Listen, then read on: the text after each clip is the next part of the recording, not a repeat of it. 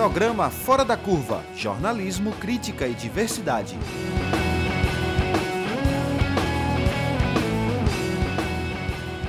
Olá, ouvinte da Universitária 99.9 FM, da Rádio Paulo Freire 820 AM e você que nos acompanha pelas plataformas digitais. Estamos começando mais uma edição ao vivo do Fora da Curva e é um prazer estar com você. Eu sou Paula Reis, jornalista e professora do Departamento de Comunicação Social da UFPE. Vivemos uma conjuntura política que atinge diretamente as mulheres. O Manifesto da Articulação de Mulheres Brasileiras, AMB, sobre o 8 de março de 2022, denuncia, abre aspas, enfrentamos a pandemia e o pandemônio instalado por um governo racista e misógino, que acentua desigualdades sociais, demole nossas conquistas democráticas e nos mata de fome, de Covid ou pela violência movida por um ódio fascista. Fecha aspas. As mulheres enfrentam uma precarização das condições de vida como um todo. Por isso, o programa Fora da Curva de hoje pergunta: quais os desafios das mulheres hoje? Para responder essa pergunta, convidamos a pesquisadora e educadora do SOS Corpo, Instituto Feminista para a Democracia, militante da Articulação de Mulheres Brasileiras e da Articulação Feminista Marcosul, Verônica Ferreira. Olá, Verônica, é um prazer ter você aqui conosco no Fora da Curva. Oi, Paula, um prazer é todo meu, alegria grande. Bom dia a todas, todos e todas. Também estamos é, com a presença da professora do Centro de Ciências Jurídicas da UFPE e pesquisadora do grupo Asa Branca de Criminologia da, da Unicap e UFPE, Ciane Sueli das Neves. Seja bem-vinda, Ciane. É um prazer reencontrá-la novamente aqui no Fora da Curva. Oi, Paula. Bom dia, obrigada. O prazer é meu. Bom dia a todas as pessoas aqui. E também estamos esperando a diretora da Artigo 19, integrante do Conselho Diretor da TEMES, Gênero, Justiça e Direitos Humanos, Denise Dora. A qualquer momento, é, esperamos que ela entre aqui na nossa chamada, na nossa ligação. Pode ser que tenha algum probleminha aí na internet. Bom, antes de começar nossa conversa, eu lembro que o Fora da Curva também é transmitido pelo canal no YouTube da Rádio Universitária Paulo Freire e por lá você pode enviar perguntas e comentários. Você também pode participar pelo Twitter, arroba Curva. Bom, para começar, eu queria fazer um diagnóstico da situação da mulher neste governo Bolsonaro. Desde a campanha eleitoral para presidente em 2018, as mulheres já previam né, os retrocessos caso Bolsonaro fosse eleito. Tanto que as manifestações do ele não foram massivas em todo o Brasil naquele ano. Afinal, o que perdemos do governo Bolsonaro? E para não ser também só muito pessimista, pergunto também o que conquistamos. Então vamos conversar com Verônica. Então, é, bom dia, Paula. Bom dia, Ciane. Quero agradecer mais uma vez a possibilidade de estar aqui. É, nesse dia de luta, né, nesse mês de luta, que é o mês de março, mês de luta das mulheres, mês de luta feminista, é, e fazendo essa, esse balanço né, do que tem sido nossa vida de nós mulheres nesse pandemônio bolsonarista, né? E na pandemia também. É, mas nós perdemos muito, né? Desde nós perdemos muito desde o golpe de 2016, né? É, que levou a esse processo todo de ascensão da extrema direita. E no governo Bolsonaro as perdas foram muitas, né? Nós perdemos muito é, em condições de vida.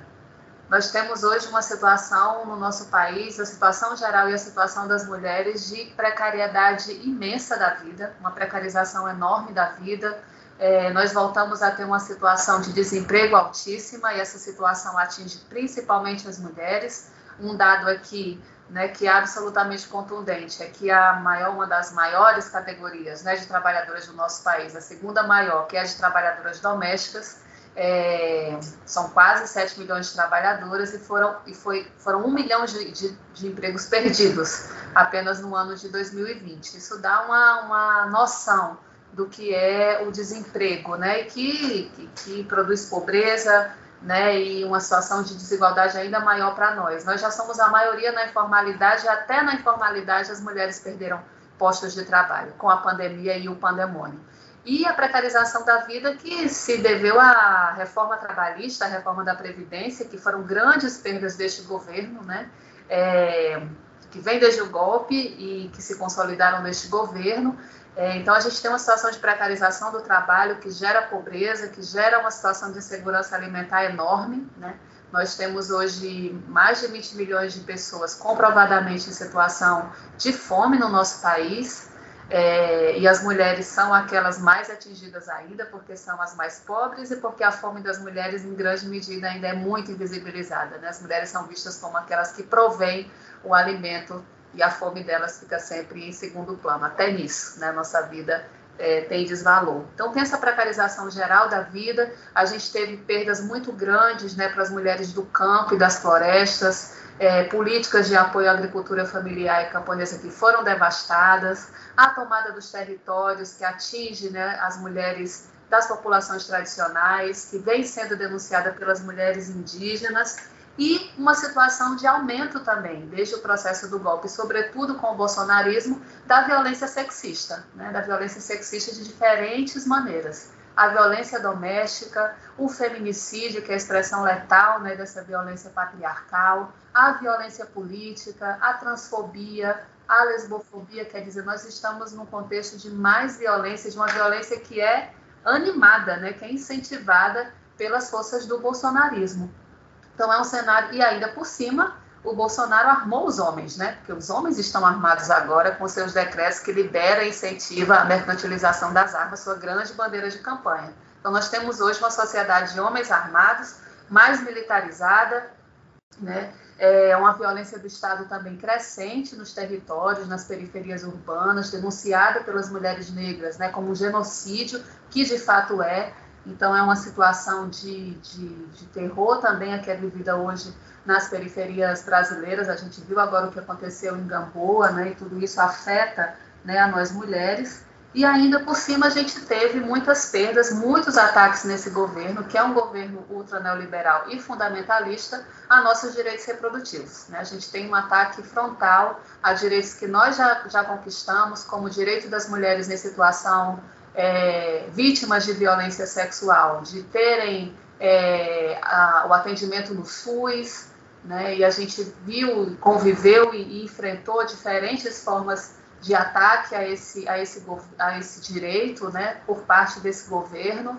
É, então, nossos direitos reprodutivos, a nossa liberdade, nossa autodeterminação reprodutiva também muito ameaçada. Ameaçada pelas medidas institucionais desse governo e ameaçada também por, uma, por um ambiente, né, por uma cultura é, violenta, né, anti, antifeminista, né, anti-direitos das mulheres, é, conservadora que vem sendo sedimentada, né, que vem sendo é, promovida por esse governo. Então, são perdas em diferentes níveis, mas também nós nos mantivemos em resistência. Né? Nós nos mantivemos em resistência todo esse período, barramos algumas dessas propostas, especialmente em relação aos direitos reprodutivos, né? Temos nos mantido aí nos movimentos sociais à frente das redes de solidariedade, à frente de redes de solidariedade também entre nós mulheres para manter nossa vida, nossa autonomia, né, para enfrentar a violência e mantendo uma grande capacidade de mobilização. Esse 8 de março né, mostra a força das mulheres, uma grande articulação para levar atos às ruas em várias partes do país. A gente tem a expressão aí do feminismo no campo, nas florestas, entre mulheres indígenas, das mulheres negras, quer dizer, uma pluralidade de resistência e de força social, além das meninas que se somam, né, quer dizer, no nosso cotidiano a gente vê a força do feminismo convocando, né, incentivando aí a pequenos protestos no, no dia a dia, e acho que essa é a nossa grande conquista, é crescer em força, em mobilização, porque é disso que vem que vem um novo e que vem um novo momento aí que nós também estamos lutando para construir sem Bolsonaro e nunca mais Bolsonaro. É, Ciane, então, para você também fazer esse primeiro diagnóstico aí da situação, né, acrescentando a fala de Verônica. Então, eu vou muito próximo nessa, muito em diálogo, né, com o que Verônica coloca, porque é, penso que a perda que a gente tem não começa com Bolsonaro, né? Ela se, ela se, ela se materializa com o golpe de 2016 e acho que a gente precisa toda hora rememorar isso, porque o golpe contra Dilma é um golpe contra as mulheres, e hoje, diante das articulações políticas que eu tenho visto, inclusive no sentido de, com o, impu, com o impulso de derrubar Bolsonaro, que é a nossa bandeira maior, me parece que tem ficado nítido na percepção de algumas lideranças políticas de que o golpe dado em 2016 foi contra Dilma mesmo, e não contra as formas de organização que estavam colocadas naquele projeto político que estava desenhado ali a partir do governo dela. Então, acho que isso é um elemento que a gente precisa é, rememorar o tempo inteiro, inclusive para a gente não esquecer que no nosso afã de derrubar Bolsonaro, a gente vai se aliar com determinadas figuras e esquecer do que eles fizeram no verão passado. Né? Acho que é, é importante que a gente lembre disso. E aí eu penso que, em termos de perdas, né, todas essas que, que Verônica elenca, nós perdemos muito do ponto de vista da articulação das políticas públicas. Eu penso que a gente é, perde muito no, nas políticas de enfrentamento da violência contra as mulheres. Né? E essa, essa, esse enfrentamento né, que vai se dando, a gente perde desde o esfacelamento da rede de serviços de atendimento a mulheres em situação de violência, como a gente perde também a partir da. A gente perde também pelo corte de recursos, pela alocação, como diz uma publicação do SOS Corpo, vergonhosa, é, de recursos para apoiar a política de enfrentamento à violência, né, que nós tivemos uma alocação de 120 milhões em, em 2021 e que em 2020 e que é vergonhosa porque tem um outro registro aí de que essa alocação teve um aumento de 144% no valor é, destinado porque contou com emendas parlamentares. Né? Então, a gente vai é, identificar nesse campo que há, não há só um descaso desse governo com a violência contra as mulheres, há um estímulo a violência como prática a ser perpetrada, que é a forma que coloca a nossa existência em risco, tanto do ponto de vista é, político quanto do ponto de vista físico, que vai se materializar pela violência doméstica sexista e pelo feminicídio, que é a sua forma mais letal. Né? E isso vai ter é, reflexos muito significativos na precarização dos serviços que são oferecidos e na tomada de posição que tem um viés de cunho fundamentalista em determinados serviços quando são procurados pelas mulheres. Acho que a gente não pode esquecer que dentre essas nossas perdas também vão estar essa precarização das relações do trabalho, que vai se constituir com a reforma trabalhista de Temer, né? E que essa precarização tem um viés fortíssimo de gênero e de raça. É preciso que se diga isso, porque a população negra sempre esteve historicamente é, resignada aos piores postos de trabalho, às condições de trabalho mais precárias desse país, e com a, a reforma trabalhista de 2017, ela é colocada numa condição ainda mais precária, o que vai, inclusive, é, se tornar pedra de toque quando a gente se depara com a pandemia, a necessidade de isolamento e o impedimento de determinadas categorias de poderem se, se é, inserir nos grupos que vão estar em isolamento social. Né? A gente vai identificar a partir daí, e aí a gente não precisa ir muito longe, é só sair nas ruas de Recife e ver como andam os ônibus dessa cidade, principalmente no horário de pico, que a, a classe trabalhadora precisa utilizá-lo. Né? E aí isso vai. É, cria inclusive elementos muito difíceis de se fazer valer é, todas as orientações dos infectologistas a respeito dos cuidados necessários para evitar o contágio, a contaminação e reduzir os índices da, da contaminação por coronavírus. Acho que esse é um ponto. É, acho que tem outros dois elementos que eu queria chamar a atenção, que são o racismo religioso, que tem avançado consideravelmente, né? Essa é uma pauta que o movimento negro, que as articulações dos povos de terreiro vêm chamando a atenção desde o início dos anos 2000 e isso ganha um destaque maior e ganha uma força maior com o governo de Bolsonaro. Não que nos outros governos não houvesse espaço para as bancadas fundamentalistas e as articulações com as igrejas neopentecostais. A gente sabe como as coisas foram construídas e onde é, Edir Macedo, por exemplo, andou construindo suas redes de, de relação e de influência aí na história do país desde os anos 2000. Mas a gente vai identificar uma ascensão maior desse é, do racismo religioso contra as religiões de terreiro e, consequentemente, contra as mulheres e contra as mulheres negras, porque esse é um segmento religioso majoritariamente dominado pelas mulheres negras, composto de elementos negros e indígenas, que vai colocá-los na linha de frente quando se trata da necessidade de aniquilação das práticas de resistência a, a esses projetos de dominação estão trazidos aí, que Bolsonaro representa muito bem. Né, acho que isso está dentro das perseguições, né, as, o, o, as disputas por territórios uh, geográficos, a, as agressões desferidas contra é, as religiões e aos adeptos dessas religiões de matriz africana estão colocadas aí. E penso que é, um termo que a gente usa muito é, na, é, de forma uh, uh, de forma acadêmica, que é o tokenismo, né, que vai ser uma ferramenta utilizada com muita eficiência pelo governo de Bolsonaro. E aí, o que é que viria a ser o tokenismo? Ora, nada mais é do que uma apropriação das pautas políticas trazidas pelos sujeitos que estão excluídos a, ao longo da história, né? E uma apropriação dessas pautas políticas de forma que não seja feita, não seja realizada a, a inclusão desses sujeitos e, na verdade, a existência e a presença deles em determinados lugares seja utilizada para legitimar as práticas de opressão e de violência. E aí a gente vai se deparar com Damares, a gente vai se deparar com Bia Kisses, a gente vai se deparar com Carla Zambelli, com Sérgio Camargo, que vão estar nesse campo ocupando os lugares de mulheres e de pessoas negras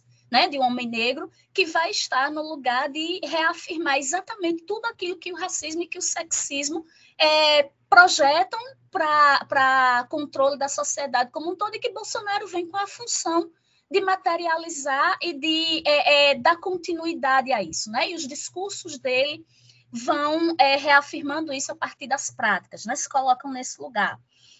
E isso vai trazer um outro elemento, que aí, quando Verônica fala do, da nossa perda dos, dos direitos sexuais e reprodutivos, é o que a gente vai identificar como um, uma ascensão e um estímulo muito grande do punitivismo contra as mulheres. Né? Então, há toda uma lógica que é colocada aí, que vem dos juízos de valor, né? de, de é, valorar pejorativamente as mulheres, as mulheres que engravidam sem planejamento, as mulheres que são vítimas de violência sexual, as mulheres que buscam o direito da realização do aborto legal, que vão estar configuradas como as figuras que é, devem ser colocadas no campo da punição, da exposição, da violação de direitos, e que isso tem sido é, reafirmado com o governo Bolsonaro, e ele tem a sua é, é, ferramenta principal, sua peça principal nesse campo, que é a Damares Alves, né? que assume estrategicamente um Ministério da Família, da Mulher e dos Direitos Humanos, que essa por si já é uma perda, a gente ter que atrelar é, direitos humanos e mulheres à família dentro de uma perspectiva de família tradicional, né? Como se as mulheres estivessem reduzidas e os direitos humanos também estivessem reduzidos a isso. Então a gente tem uma perda grande do ponto de vista da, da, do esvaziamento das políticas, é, da manipulação das políticas em benefício de um discurso fundamentalista né, que, e totalitário que vai estar colocado aí. Mas eu penso que é, para toda situação de opressão existem as situações de resistência.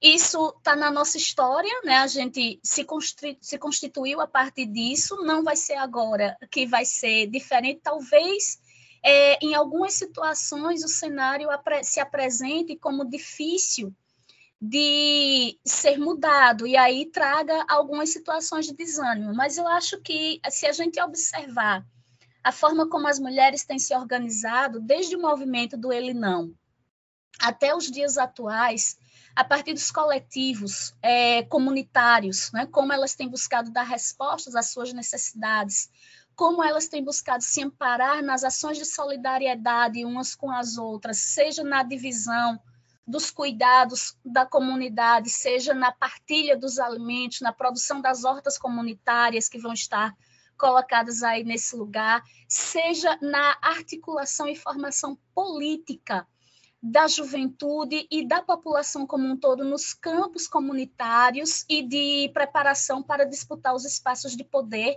nas próximas eleições que se desenham e nas que passaram. Penso que essas são formas de avanços que foram sendo construídos e que têm possibilidade de, de se ampliar ainda mais. Você que chegou agora, para você que chegou agora, nós estamos conversando hoje no Fora da Curva sobre os desafios das mulheres hoje com a pesquisadora e educadora do SOS Corpo, Instituto Feminista para a Democracia, militante da Articulação de Mulheres Brasileiras e da Articulação Feminista Marcosul, Verônica Ferreira, e a professora do Centro de Ciências Jurídicas da UFPE e pesquisadora do grupo Asa Branca de Criminologia da Unicap UFPE, Ciane Sueli das Neves. Informo, então, que a diretora da artigo 19, Denise Dora, é, teve problema de internet e não será possível, não, não vai poder participar aqui do nosso programa hoje. Lembro a você que você pode enviar perguntas pelo Twitter, arroba fora da curva, ou através do YouTube da Rádio Universitária Paulo Freire, onde nós estamos fazendo essa transmissão. Então, é muito interessante isso que vocês colocaram, né? Como, como a gente. É, vocês fizeram uma, uma bela apresentação né, dos, das perdas, enfim, né, da conjuntura que nós mulheres enfrentamos. E aí, é, também trazendo alguns dados, né, tem uma pesquisa é, da, do Instituto Patrícia Galvão, e Locomotiva, dos institutos Patrícia Galvão e Locomotiva, né, que revela que nove entre dez mulheres consideram que o local que, que, que apresenta maior risco de feminicídio é dentro de casa. Né? Muito triste esse dado, né? Então, Verônica, o que esse número revela da nossa é, cultura, da nossa sociedade brasileira e até da visão né, dos homens sobre as mulheres na relação afetiva. Então, realmente é um dado terrível, é, e, mas é um dado absolutamente real, né? De fato, para nós mulheres, o espaço doméstico não é um espaço necessariamente de proteção. Né? E isso é o que o movimento feminista já denuncia há muito tempo, né? É, desde o início, quando começou a falar da, da opressão das mulheres, né, das situações de violência, denunciar essa violência, porque é, essa violência ela é sobretudo uma violência que se expressa no âmbito doméstico, não só, mas se expressa no âmbito doméstico e no âmbito das relações afetivo-conjugais. Nós temos ainda, isso é uma expressão do poder patriarcal, do poder dos homens, né? É, sobre nós, essa visão e essa prática né, de poder que passa pelo domínio através da violência. A violência que se exerce para punir as mulheres, para corrigir as mulheres, para disciplinar as mulheres, né? É, para ensinar como uma mulher deve ser. Né? Isso, isso são práticas do, do patriarcado né? que estão na, na raiz da, da, da violência contra nós mulheres e estrutura nossas relações afetivas. Né? A ideia é patriarcal é, de que o ciúme, de que a posse, elas são sentimentos naturais é, e que é, expressam o afeto. Quando na verdade expressam a violência, expressam o domínio, né? expressam a subordinação, mas ainda nós vivemos numa cultura patriarcal que naturaliza essas expressões de violência como expressões de afeto e mesmo como expressões do amor. Toda a, a estrutura patriarcal da nossa sociedade né, vai reproduzindo isso. Você escuta as músicas, você também é, vê tudo isso sendo reproduzido o tempo todo, né, o que nós chamamos do mito do amor romântico, que na verdade é uma construção patriarcal né, da ideia do amor, que baseia as relações afetivas e que muitas vezes leva a situações é, de vulnerabilidade à violência nas suas expressões mais sutis e nas suas expressões mais letais, né? O feminicídio, como a Ciane já disse, né, que é a expressão mais letal da violência contra nós mulheres, é, muitas vezes ele tem a ver com um ciclo de violência de violência doméstica, de violência nas relações afetivo-conjugais, daquela pessoa que está próxima de você, que tem uma relação afetiva com você, mas tem uma relação afetiva que é construída numa base absolutamente patriarcal, né? do domínio, da posse, né? É, que leva a situações fatais. Né? Então, esse dado revela uma realidade. Né?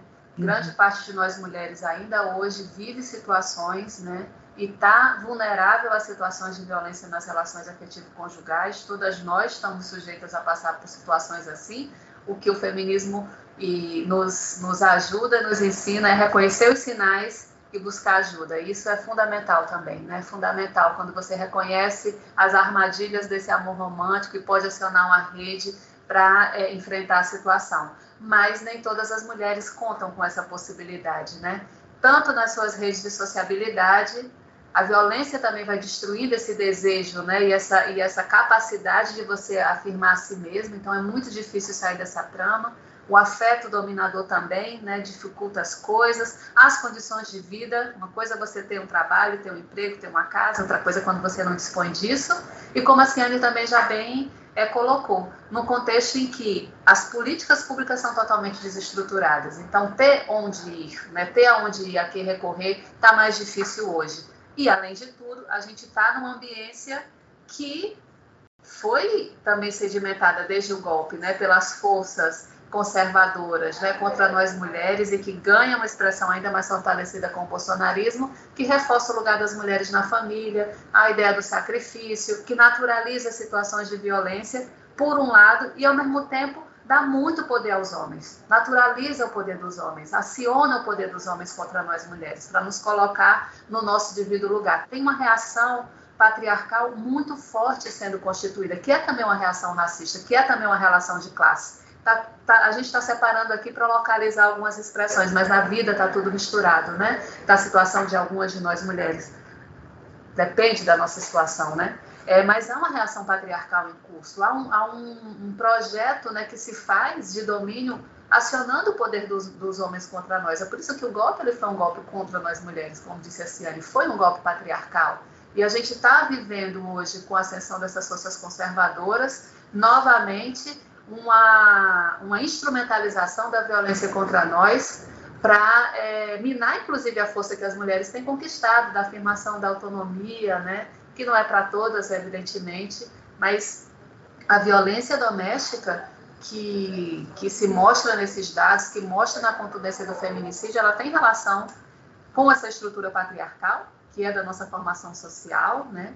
Mas ela também tem relação com esse momento da nossa conjuntura em que esse tipo de violência está sendo acionado, está sendo sedimentado e está sendo banalizado. Né? Se você tem no, no parlamento alguém que diz que é, a, a, ministra não merece ser estuprada, né? se você tem um presidente que naturaliza, se você, você tem discurso naturalizando essa situação, todos os homens se sentem é, é, no patriarcado autorizados né, a, a exercer a violência contra nós. E, por fim, é, é, muito importante a gente atentar, porque quando a gente fala de criminalização, né, quando a gente fala da violência política, muitas vezes a gente está sempre pensando na violência institucional, na violência do Estado, na violência das, do, das forças econômicas, né, do capital, e, e isso é violência política. Né? Mas no caso de nós mulheres, esse tipo de, de uso da violência dos homens é também uma expressão da violência política, né? As forças conservadoras, elas têm a, essa estratégia de acionar metade da humanidade, que tem maior, mais poder do que nós e poder sobre nós, para exercer a violência doméstica, a violência sexista e minar a nossa força, e a nossa força. Então, tem uma associação aí entre a violência política e essa violência doméstica. Há um acionamento do poder dos homens contra nós, e essa é uma expressão é, grandiosa e forte da violência que nós vivemos hoje. E mesmo para nós que somos militantes, né, é, acho que todas nós partilhamos aqui de uma sensação, a gente discute muito isso nos momentos do movimento, desde o processo do golpe para cá, com toda essa ascensão das forças fundamentalistas e dessa violência machista, né, que foi contra a Dilma e foi contra todas nós ao mesmo tempo, que foi contra ela, né, é, um medo, né? A gente não se arrisca mais a enfrentar determinadas situações. A gente tem que pensar em proteção antes de, de tomar uma discussão com, com alguém na rua. Então, isso são elementos do cotidiano e da nossa subjetividade que dizem do contexto em que a gente está vivendo. Esse medo que a gente não conhecia antes desse processo todo que mudou nossas vidas, né, de 2016 para cá, é, ele é um elemento que é muito revelador dessa ambiência, dessa situação e que a gente tem que enfrentar. Estamos enfrentando, né? Estamos enfrentando, mantendo o movimento, construindo os coletivos, falando dessa situação e construindo resistência. Mas é, é isso, a gente ainda está enfrentando a violência doméstica, a violência nas relações afetivo-conjugais e o uso dessa violência contra, contra nós para essa dominação e a imposição de um projeto de poder que eu também concordo com Ciane, né? Não é, uma coisa é derrubar Bolsonaro, outra coisa é enfrentar o bolsonarismo e derrubar o programa que Bolsonaro levou adiante, que foi o programa do golpe? Com requinte de crueldade, mas é esse programa que nós temos que derrubar no nosso país e faz parte disso é, enfrentar a violência sexista contra nós mulheres. Não é uma questão específica, não é uma questão secundária, não é uma questão menor, como muitas vezes a gente escuta. Ah, mas isso é uma questão específica, a questão programática é essa. A gente tem que ter muita atenção, porque vamos nos enfrentar muito com isso, especialmente nesse ano que é um ano eleitoral. Não podemos tratar como uma questão menor aquilo que afeta a nossa possibilidade de viver. Né? Então, também é um debate colocado aí. É, participe conosco, com a gente. Nós estamos discutindo os desafios das mulheres hoje. É, tem um comentário aqui de Socorro Cajazeiras, muito louvável essa partilha. Parabéns, professoras Verônica e Ciane. Colocações políticas e sociais de grande envergadura. Obrigada, Socorro, pelos comentários, pela participação. E aí eu pergunto a Ciane, ainda desenvolvendo um pouco essa, essa análise assim dessa relação é, imbricada, como vocês estão falando, né? Política é, é dominação política, é dominação é, é física, é sexista, é tudo. É, como Verônica falou uma coisa muito interessante, reconhecer os sinais, né? Quando a gente ouve assim é, até jovens, adolescentes namorando, as meninas, aí o, o, namorado não quer que ela use uma saia não sei como, não quer, né? Quer dizer, a gente, a gente vive uma cultura que é muito permissiva em termos de quem dita as regras, né? Do, do que a mulher vai vestir, de como a mulher vai se comportar, né? É, é o homem. Isso é muito evidente nas relações afetivas de namoro, início de namoro e tal, não só entre adolescentes, já depois entre pessoas adultas, né? Então, é, Ciane, como é, é, reconhecer os sinais? Eu acho que é bom a gente falar dessa, dessa naturalização e muitas vezes até isso é tido como assim o cuidado que o fulano tem com a fulana, né? Quando a gente é, é, é, tem que saber separar, né? Que cuidado é esse? Enfim, que é, tem que saber separar o que pode ser um sinal realmente, né, de alguma relação que vai, que não vai ser saudável para a mulher. Ciane? É, então, eu, eu penso que essa é uma relação que está legitimada no campo da sociedade, né, majoritariamente. E aí eu vou frisar o majoritariamente, porque não significa que a sociedade inteira concorda com essa forma de controle e de dominação dos corpos das mulheres. Tanto é que nós temos as formas de articulação e de organização das mulheres para enfrentar esse tipo de prática. Mas ela vai estar dentro de uma de uma perspectiva de legitimação social que é alimentada por alguns setores, né? É, é, tem uma coisa, Bell Hooks chama de recompensa moral ao homem agressor. E eu penso que é, essa ideia de recompensa moral tem sido muito estimulada no formato de sociedade que a gente tem. E essa recompensa moral está de que lugar? Do lugar de que se exige daquele homem que ele tenha um comportamento violento, um comportamento agressor, porque é a forma de colocar aquela mulher no lugar dela.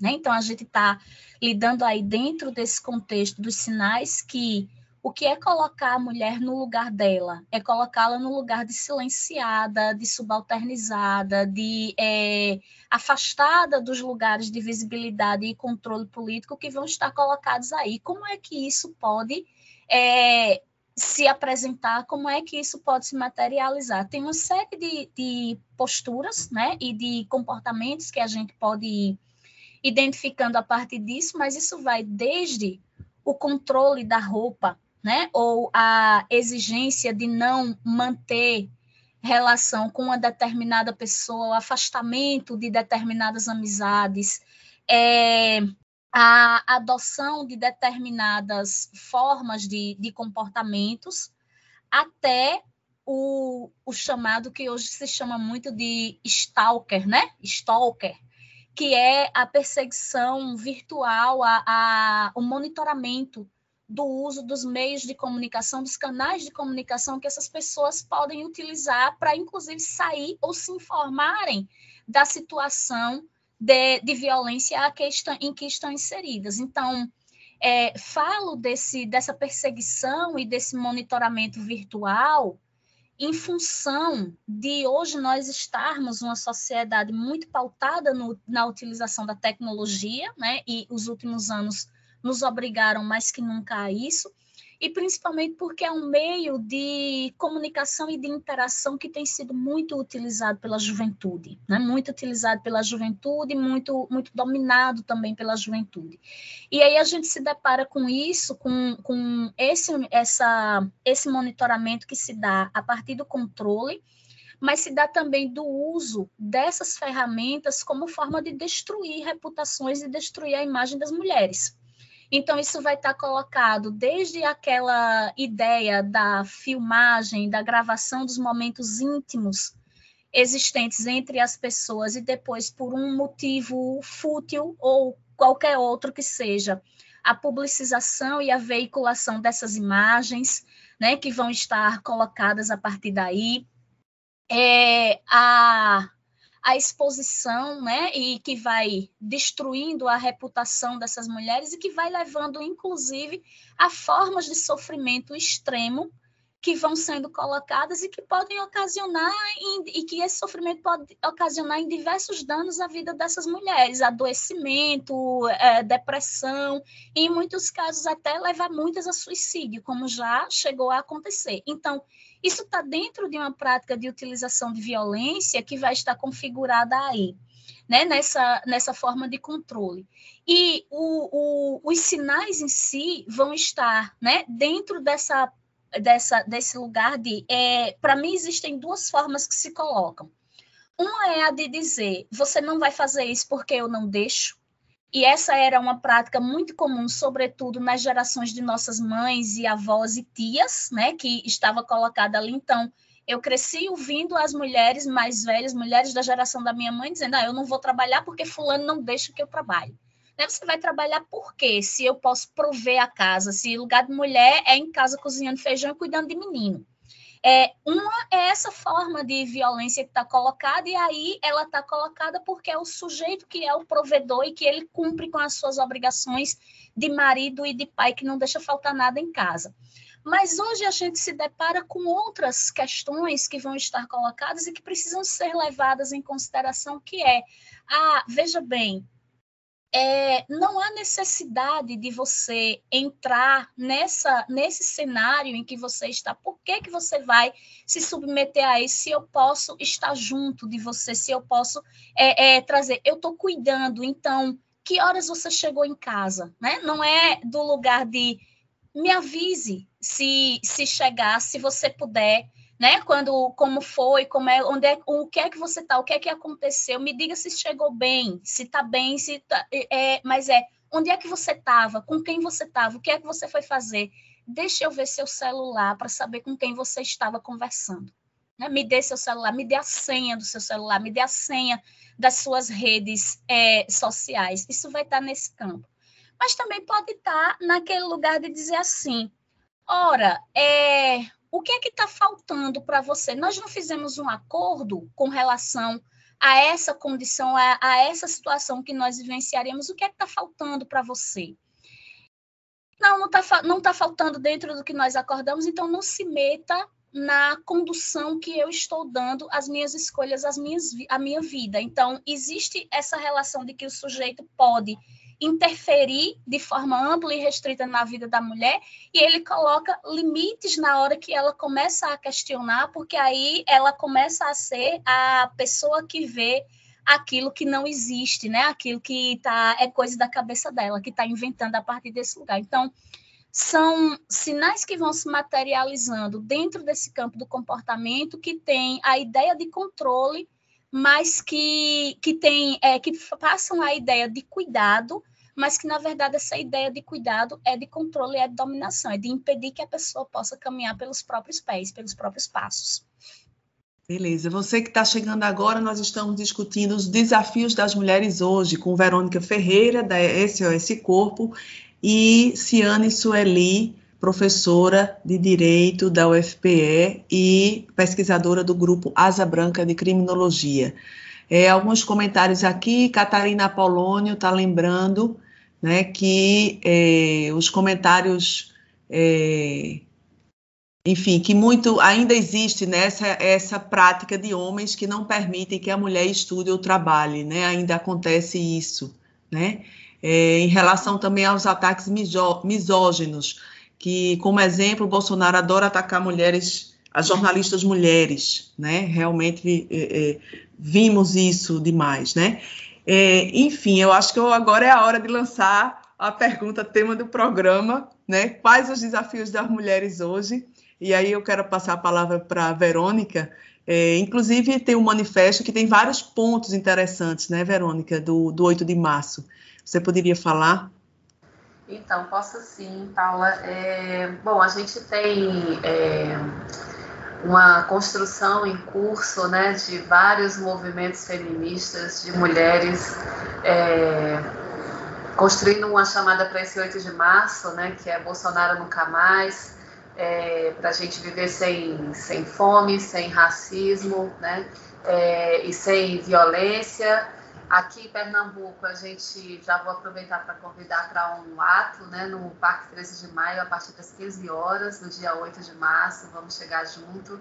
Eu acho que o grande desafio, é, antes de mais nada, é a gente sustentar a luta, né, é a gente construir momentos coletivos de força, é a gente sustentar nossos movimentos, é a gente construir possibilidades de organização coletiva. Acho que nós aqui falando desse diagnóstico da situação, né, a gente já elencou muitos desafios. Eu acho que a gente tem um primeiro desafio que é esse de enfrentar o bolsonarismo, né, que passa por enfrentar e derrubar esse governo, mas passa também por seguir lutando contra o bolsonarismo que é, deu nome né, a essas expressões do conservadorismo, do patriarcado, do racismo, do ódio de classe, né, que estrutura o nosso país desde a nossa formação e que ganha, ganhou nome, né? É, mas é uma luta que a gente vai seguir. Então, acho que seguir enfrentando o bolsonarismo, é, seguir enfrentando e lutando para derrubar o programa do golpe, né? Eu acho que todas nós temos que ter muito muita ciência disso que Ciane reforçou e eu concordo inteiramente, é que a gente sempre discute no SOS Corpo, a gente não pode perder de vista a memória do golpe, que o golpe foi uma inflexão nas nossas vidas, impôs um programa que Bolsonaro implementou com requintes de crueldade, como a extrema-direita né, que ele representa é, faz no mundo todo, mas é esse programa que a gente tem que derrubar. Então esse é um grande desafio, é fortalecer e acumular força, né, para a gente fazer esses enfrentamentos que vão seguir que estão nos desafiando no cotidiano. Eu acho que esse é o grande desafio. Outra é seguir nossas lutas históricas, né? a luta pelo fim da violência, que passa por reconquistar as políticas, que passa por enfrentar essa cultura e que passa por um desafio no cotidiano, da gente gerar espaços de escuta, de proteção entre nós, né? É, frente aos sinais, como procurar ajuda. Eu acho que esse é um desafio que está colocado para todas nós, no movimento, nas universidades, nas organizações, nos nossos grupos nos bairros, como construir espaços de proteção entre nós mulheres. É muito importante, diante de uma situação como essa, que, como disse a Ciane, nos isola, a gente poder falar com alguém, né? que, a, que a adolescente, que a mulher possa falar com alguém para buscar formas de romper desse ciclo. Nenhuma mulher chega na delegacia de cara, né?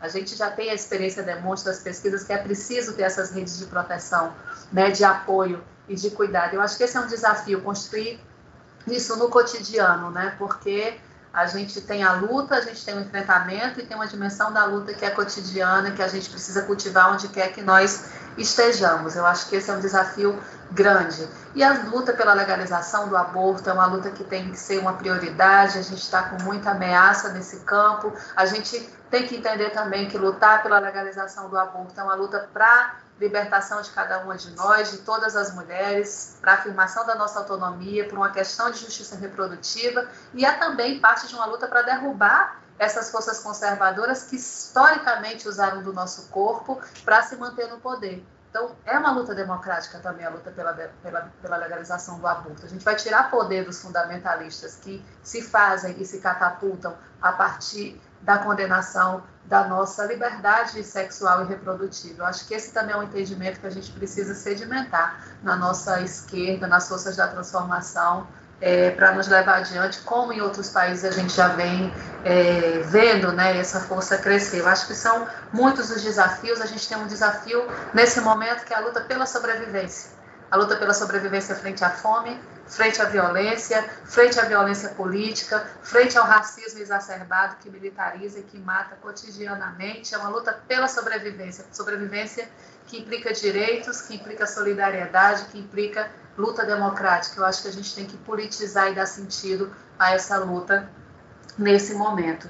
Acho que são muitos os desafios, mas a gente está aí fazendo luta. O 8 de março é um dia de estarmos juntas, é um dia de cada um afirmar frente a si mesma né, e a sua vida um desejo de liberdade, ir para a rua e somar essa força para a gente ir acumulando para as lutas que já estão aí, que nos esperam e que a gente já está construindo. Eu acho que sustentar a luta é o nosso grande objetivo, é o nosso desafio e a condição para tudo mais. É, Ciane, ah, aproveitando aqui o comentário de Catarina, né? Antes de passar para você, é bom reforçar que legalizar o aborto não é, não é fazer com que toda mulher saia abortando a torta e a direito, né? Mas se for necessário o aborto, que a mulher possa ter esse direito a um atendimento adequado para garantir sua saúde física e mental, realmente isso é muito importante, porque há uma distorção, né? Muitas vezes a gente vê é, um, uma distorção nessa, nessa luta, né, dessa reivindicação das mulheres. Ciane. E aproveitando, Ciane, queria é, é, também que você desse uma palavrinha sobre o que significa, o que, o que a gente pode é, avançar nas eleições, né? Então, a luta é muito mais longa, mas as eleições são uma oportunidade, não deixam de ser para dar um passo avante, né? Um passo adiante. Ciane. Certo, Paulo. Eu ia começar falando dessa questão do aborto, mas Catarina já resolveu esse ponto aí. É, bom, eu acho que o que a gente pode avançar nas eleições, a gente tem um sistema eleitoral muito é, atrasado, né? Digamos assim, ele é, ele é de uma rigidez que não faz nenhum sentido. Mas penso que a gente tem dois pontos que são positivos que vêm sendo construídos a partir, a partir de 2016 também, apesar disso, que são as experiências das mandatas coletivas, acho que essa é uma, uma experiência de 2016, não, 2018, né? Apesar de Bolsonaro. Mas nós temos as experiências das mandatas coletivas, que é uma experiência muito positiva, que nos faz avançar nesse sistema atrasado, retrógrado, que é o nosso sistema eleitoral. E temos também, né, é, por articulação, como resultado de articulação e pressão do movimento negro, a obrigatoriedade da legitimação, da equiparação do fundo partidário e das, das candidaturas é, políticas eleitorais para quadros negros dentro dos partidos, o que obriga, né? E aí é óbvio que a gente sabe que eu já tinha falado aqui do tokenismo, não vou me contradizer com isso, é óbvio que a gente sabe que nós, assim como nós temos mulheres e pessoas negras que ocupam esse lugar de reafirmação das pautas de, de opressão, de dominação, é claro que a gente vai ter essa disputa dentro dos partidos conservadores também, porque vão se utilizar, e eles são muito mais rápidos que nós, nesse ponto em se apropriar das nossas pautas e utilizarem essas figuras que são simbólicas nesse lugar, né? Tá aí, a gente tem uma bancada fundamentalista e tá aí é, é, Michelle Collins respondendo a um processo é, movido pelo povo de terreiro porque ela atacou Iemanjá na, na rede social, e isso é notório, então não, não preciso tratar disso, da, das provas de nada, que está publicizado aí. Né? Então, penso que a gente tem esses dois pontos que nos colocam no avanço. Mas é preciso considerar que, dentro dessa, dessa perspectiva, a gente quer, antes de qualquer coisa, fora Bolsonaro, né? acima de qualquer coisa, a gente quer Bolsonaro fora da presidência, mas a gente quer Bolsonaro fora da vida política do país, quer Bolsonaro fora da história, no lugar dele, no lugar que é construído para ele, que é, o, que é o lixo, né? O lixo da história, que é o lugar reservado para ele. Então a gente quer ele lá. Mas só que Bolsonaro tem que ir levando com ele tudo aquilo que ele se propôs a disseminar e a fortalecer e a executar. E esse é o desafio que está lançado, porque a gente não vai conseguir encerrar o bolsonarismo tirando Bolsonaro da presidência. Então, a gente vai ter desafios grandes a serem disputados aí, né? E esses desafios que vão estar colocados como disputas precisam ser levados a partir desse lugar, desse enfrentamento que vai se dar pelo fortalecimento e o apoio das organizações populares e da construção da, econom da autonomia das, das pessoas, das mulheres, da população negra, né, e das comunidades populares como um todo. Essa construção da autonomia passa desde a construção de autonomia econômica até a desmilitarização da, da polícia militar, que é a ferramenta principal do genocídio negro, a uma revisão e revogação da política antidrogas, né, que vai estar colocada, e, sobretudo, ao enfrentamento do fundamentalismo religioso, que é o que, com a pauta de cunho falso moralista, mais tem colocado em risco a existência das mulheres e a existência da população negra a partir das suas imposições de condutas e de suas perspectivas de controle de dominação e estímulo à violência. Acho que era isso. Obrigada por mais uma vez. Obrigada. É, então, nós estamos encerrando o programa. Muito obrigada, Ciane Sueli Neves professora do Centro de Ciências Jurídicas da UFPE e integrante do grupo de pesquisa Asa Branca de Criminologia da Unicap e da UFPE. Muito obrigada, Ciane, por mais uma colaboração aqui conosco. Também agradeço a é, Verônica Ferreira, que é educadora do SOS Corpo, Instituto Feminista para a Democracia, militante da articulação de mulheres brasileiras e da articulação feminista Marcosul. Muito obrigada, Verônica, pela participação e colaboração aqui conosco. Obrigada a vocês, Paula. É, bom, e, e a gente vai, e também agradeço também a você que nos ouviu através da Rádio Universitária FM 99.9 e da Rádio Paulo Freire 820 AM ou nas plataformas digitais. O Fora da Curva fica por aqui. Não esqueça que toda sexta-feira o Fora da Curva é transmitido ao vivo, com reprises ao longo do programa, ao longo da semana. Esta edição do dia 4 de março de 2022 também fica disponível nas plataformas digitais. É só procurar Programa Fora da Curva para encontrar o podcast na plataforma de sua preferência. A produção desta edição foi minha, Paula Reis, com a colaboração de Ana Veloso. Nas redes sociais, Sinara Maíra. Coordenação das redes sociais, Cecília Lima. Coordenação de transmissão e streaming, Catarina Apolônio. Operação de áudio na Universitária FM, Marco da Lata. Acompanhe as redes sociais do programa Fora da Curva e até o próximo programa. Boa tarde.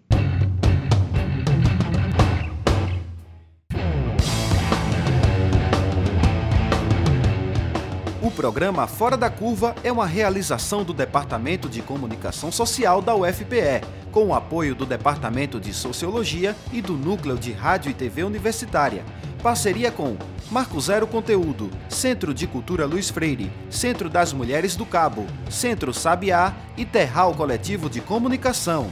Esse programa fica disponível nas nossas redes sociais, na nossa página do Facebook, no canal do YouTube e no Mixcloud. A música tema do nosso programa foi composta pela banda Diablo Motor.